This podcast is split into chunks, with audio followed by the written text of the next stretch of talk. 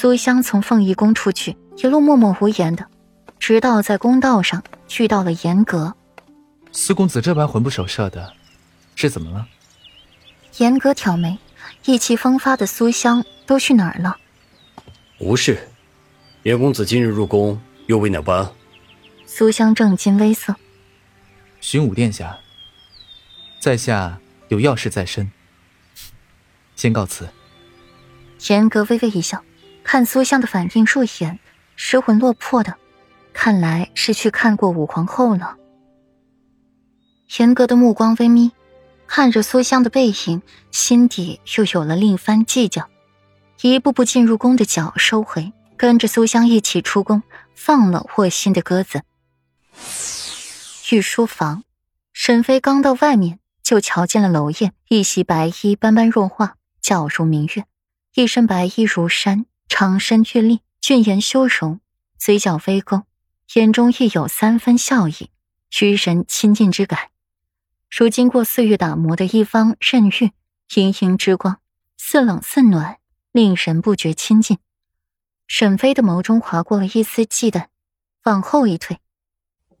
见过国师大人，国师安好。娄烨的目光祥和慈蔼，本国师。见过沈妃娘娘，他的目光看着沈妃的食盒，有些了然，又说一句告退的话离开了。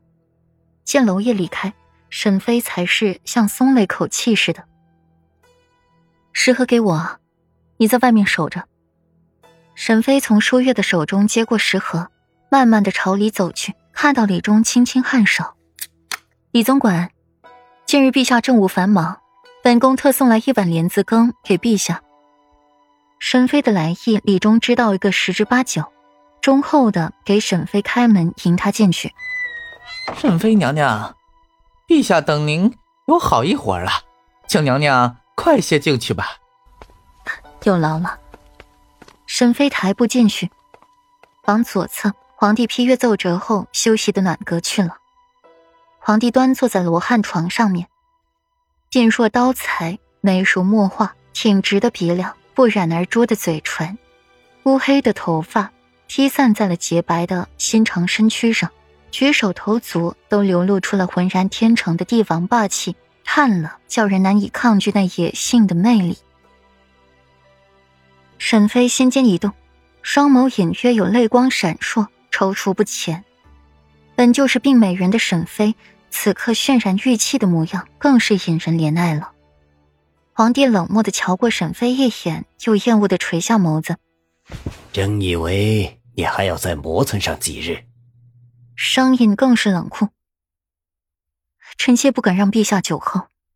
沈妃垂下眸子，将食盒放在一边，取出里面的莲子羹，放在小鸡上面。这两日陛下政务繁忙，劳心劳力吃些莲子羹正好。陛下即便不待见臣妾。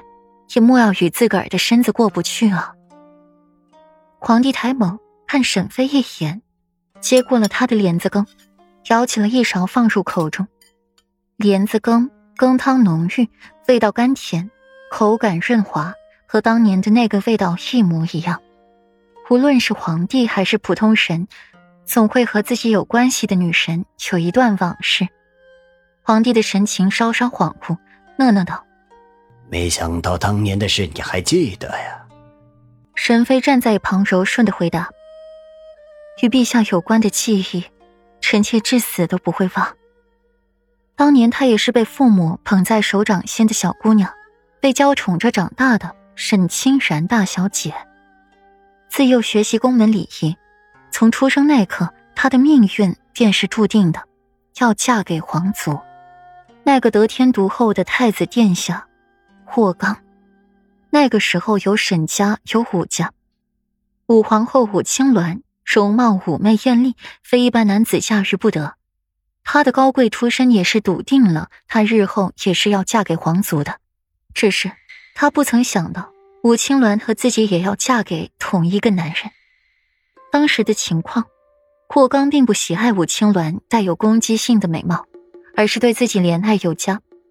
太子妃的位子本来就是板上钉钉了，只是先皇不同意，一直压着这门亲事，后来温国公的两位女儿回平城了，沈清然才知道这是为什么。